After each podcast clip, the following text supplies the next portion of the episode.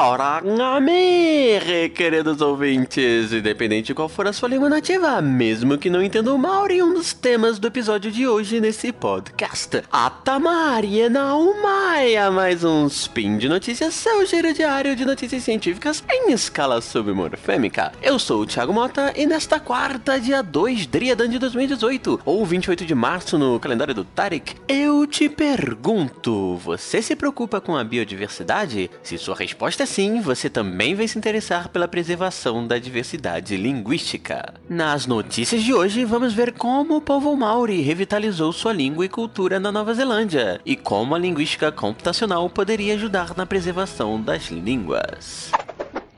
Speed Notícias.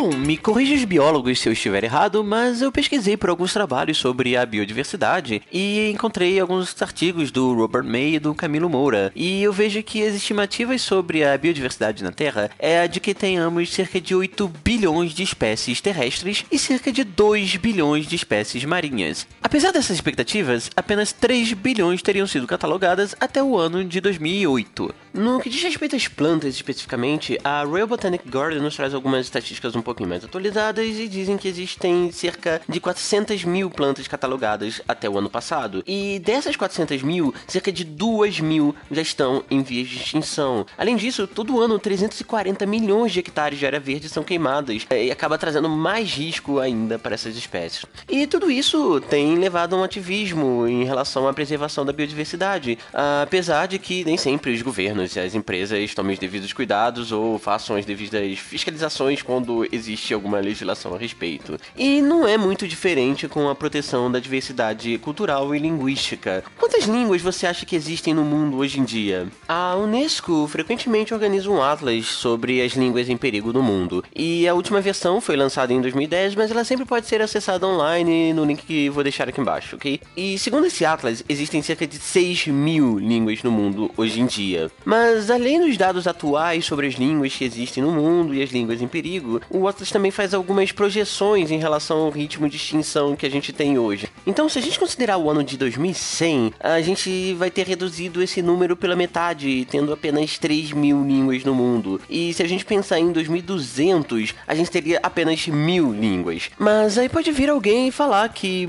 bom, por que a gente tem a necessidade de ter tanta língua documentada por aí, não é? Afinal, diminuir o número de línguas seria algo bom, a gente aumentaria a compreensão mútua entre as pessoas. Quanto mais línguas, menor a possibilidade de a gente se comunicar. Vamos voltar à língua única, extinguir todas as línguas e manter uma só. Mas aí eu respondo: primeiramente, não se trata apenas de você diminuir o número de línguas no mundo, se trata também de você diminuir o número de culturas inteiras que vão desaparecendo conforme essas comunidades vão deixando de existir. Todas elas, todas essas formas de cultura são de grande importância para a gente entender quem nós somos e também quem nós fomos. Então, elas são importantes para estudos em história, em antropologia, em sociologia e de certa forma, quando a gente vai compor, uh, comparar a, com o comportamento humano com os outros primatas, acaba sendo importante também para estudos em biologia, como nós vimos no último spin número 118. E no que diz respeito às línguas, as diversas famílias linguísticas, elas possuem características próprias que se elas não forem documentadas, nós não vamos jamais saber que elas seriam possíveis em uma língua natural. E eu vou dar um exemplo aqui que não é lá muito conhecido entre os não linguistas, mas é muito comum nas línguas humanas, embora não nas mainstream, nasquelas que são mais faladas e mais conhecidas, que são os evidenciais. Muitas línguas, principalmente as indígenas, possuem marcas morfológicas que indicam se a informação que estamos dizendo foi presenciada ou se foi repassada pra gente por terceiros. Então, assim, essa não é uma característica do português, do inglês, do francês, mas se fosse, teríamos uma maneira natural de controlar essa explosão de desinformação por aí, como as fake news. E tá, ok, a língua ela acaba funcionando mais ou menos como um ser vivo, tem sua própria evolução e não vai vir nenhum gramático aqui inventar uma regrinha para inserir os evidenciais no português, no inglês, etc, né? Mas é muito legal legal saber que existe esse tipo de mecanismo numa língua natural. E principalmente que não é um mecanismo raro, que várias línguas possuem esse mecanismo. Mas como nós vamos saber que esse mecanismo é possível numa língua natural se a gente não conhece essas línguas, se a gente não documenta essas línguas? E para vocês terem uma noção da extinção das línguas no Brasil, no que a gente considera hoje o atual território brasileiro, em 1500 com a chegada dos europeus, a nossa estimativa é de que existiam cerca de 1300 línguas indígenas. Mas hoje nós temos cerca de 150. Todas elas são minoritárias e quase todas em risco de extinção. E nesse sentido, acaba que vários pesquisadores que têm contato com as línguas indígenas, como os linguistas e antropólogos, acabam formando também um ativismo pela preservação da diversidade linguística e principalmente formando projetos para a revitalização de línguas minoritárias. E é sobre esse tema que trata a primeira notícia de hoje.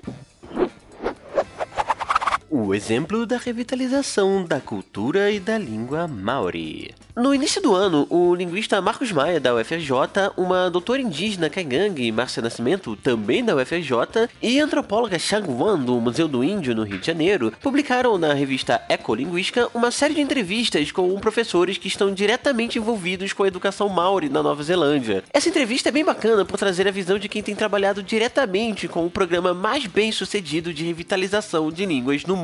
Para vocês entenderem melhor, o povo maori habita a ilha da Nova Zelândia onde é conhecido como o povo da terra, o Tangatawenua na língua maori. Segundo os historiadores, eles teriam chegado na ilha da Nova Zelândia há cerca de 700 anos, mas somente no século XV e XVI que eles teriam contatos com os povos europeus. Durante algum tempo, o maori ainda se manteve como a língua majoritária da ilha, fazendo com que até os oficiais do governo britânico e os missionários falassem a língua. Mas em meados do século XIX, os colonos passaram a se impor, assim como impor a língua inglesa, e isso resultou em diversos conflitos que acabaram por quase dizimar a identidade do povo maori.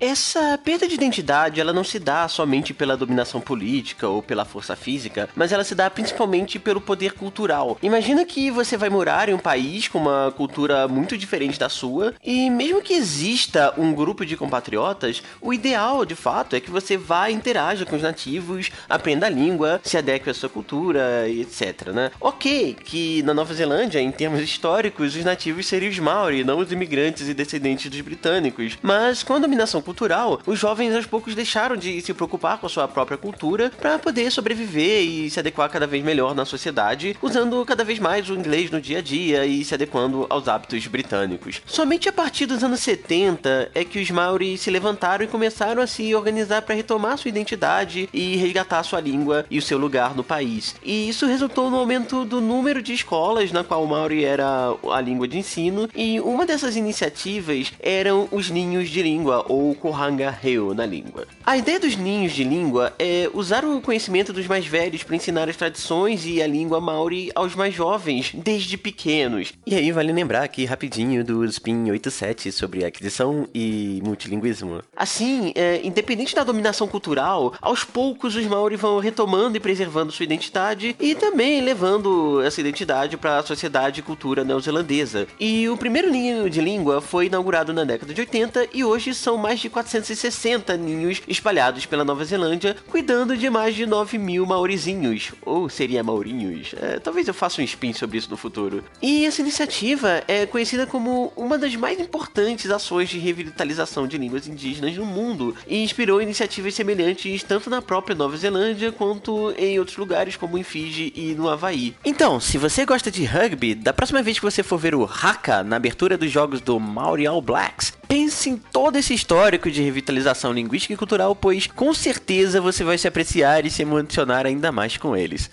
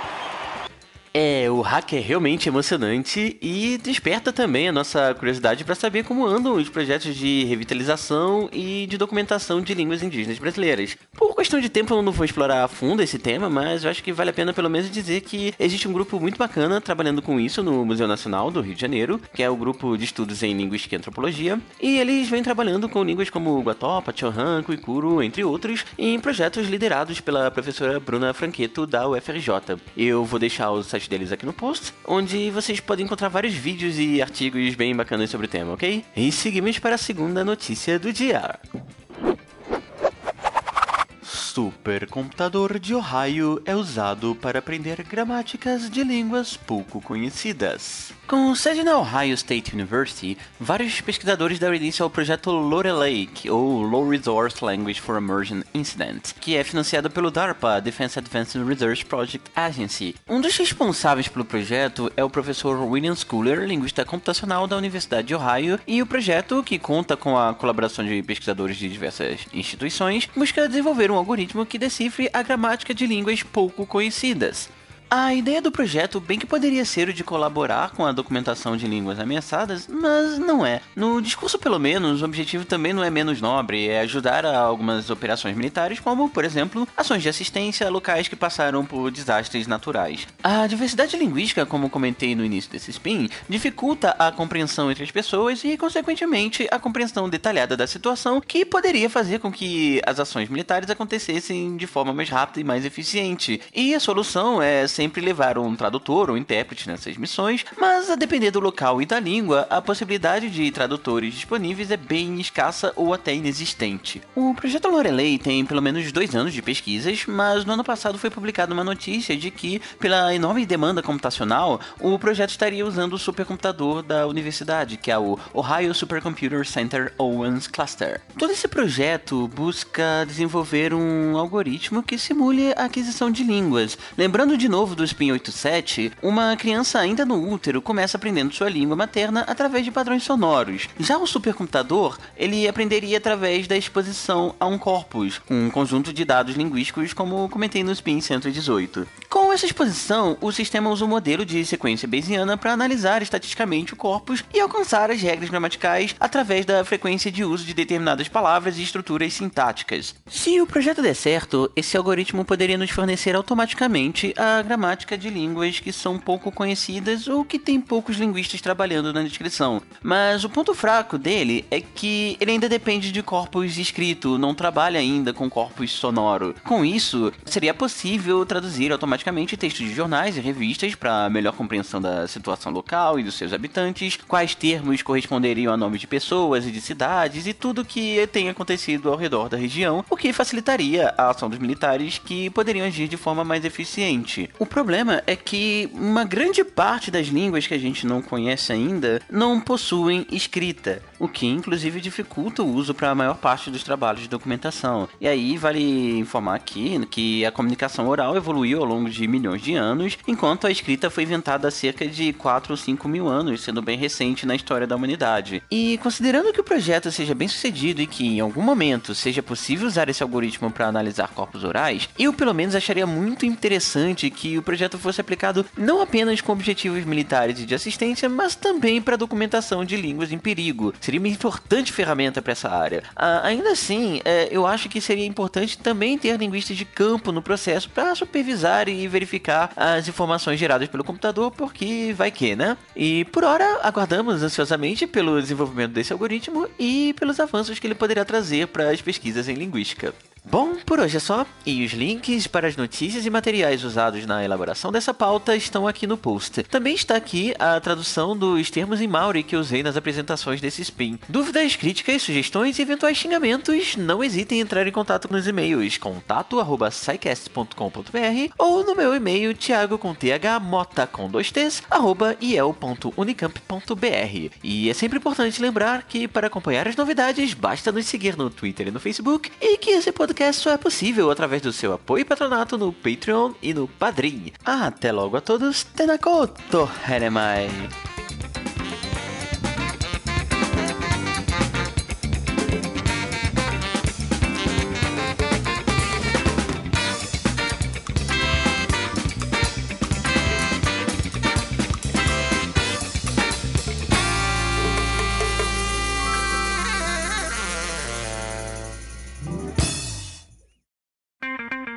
Edição por Felipe Reis.